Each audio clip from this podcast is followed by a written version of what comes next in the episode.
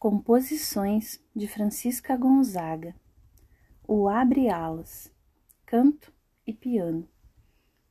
A pioneira marchinha de carnaval não conheceu publicação, como tal, em vida da compositora.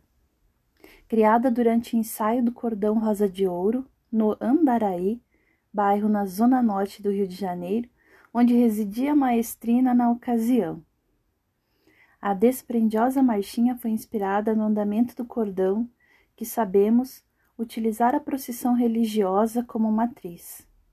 Nascia ali, em fevereiro de 1899, a marchinha, um gênero novo que ainda prestaria grandes serviços ao carnaval carioca. Até então, a festa, que viria a representar a nacionalidade brasileira, não tinha uma música própria.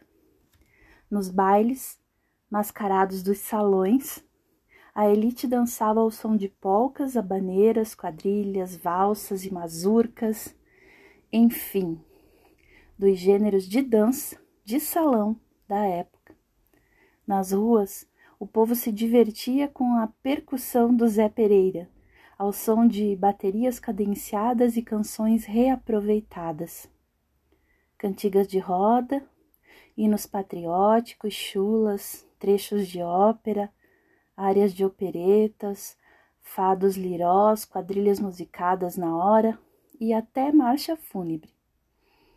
É certo que ranchos e cordões, na virada do século XIX para o século XX, já se utilizavam de certas canções, inclusive um tipo de marcha apropriada no andamento e brandavam também a palavra de ordem para abrir passagem na multidão. Mas uma música especialmente concebida para a festa não ocorrera em nenhum compositor. Chiquinha Gonzaga fixou definitivamente o gênero ao criar a canção carnavalesca.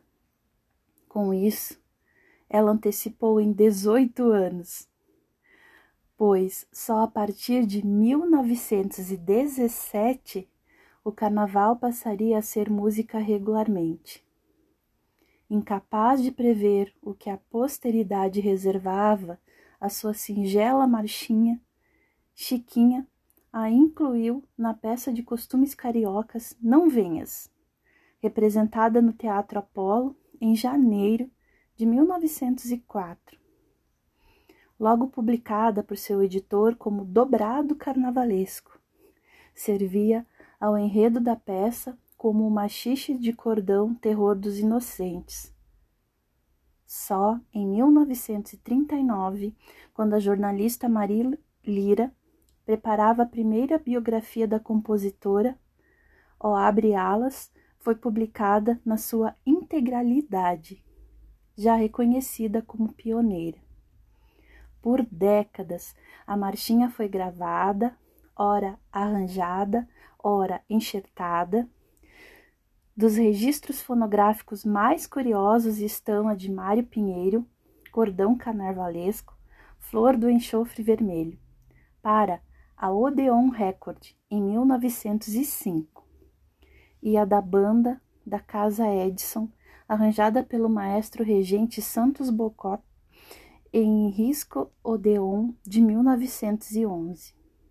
A primeira gravação da canção na íntegra foi feita pelas cantoras Linda e Dircinha Batista, em 1971, quando a memória coletiva já a consagrara como um clássico do cancioneiro brasileiro, como um pedido de passagem do povo da lira para a vitória no carnaval e na vida. A maestrina escreveu a marchinha também para pequena orquestra, piano e canto, primeiro e segundo violino, contrabaixo, violoncelo, trombone, primeiro e segundo trompetes, clarineta em si bemol. Ó Abre Alas recebeu gravação de Antônio Adolfo nos teclados, com Nilson Chaves na voz e Vital Lima na voz, em 1985. Novamente, Antônio Adolfo, piano, com Cláudio Spivak, violão, Gabriel Vivas, contrabaixo e Ivan Conte na bateria. em 1997.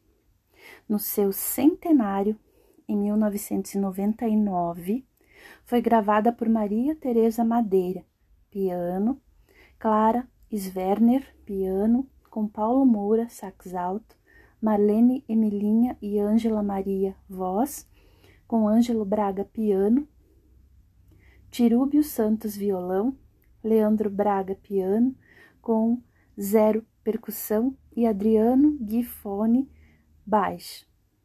Rosa Maria Murtinho, elenco e músicos na montagem da peça Ó Abrialas, de Maria Adelaide Amaral, com arranjo vocal de Cláudio Botelho. Em 2000, teve gravação por Ana Maria Keffer, voz, e a Chile Pitt, piano. Texto de Edinha Diniz. Acervo digital de Chiquinha Gonzaga. O Abre Alas. Ó oh, abre alas que eu quero passar. Eu sou da lira, não posso negar. Rosa de ouro é que vai ganhar. Ó, abre alas, eu quero passar.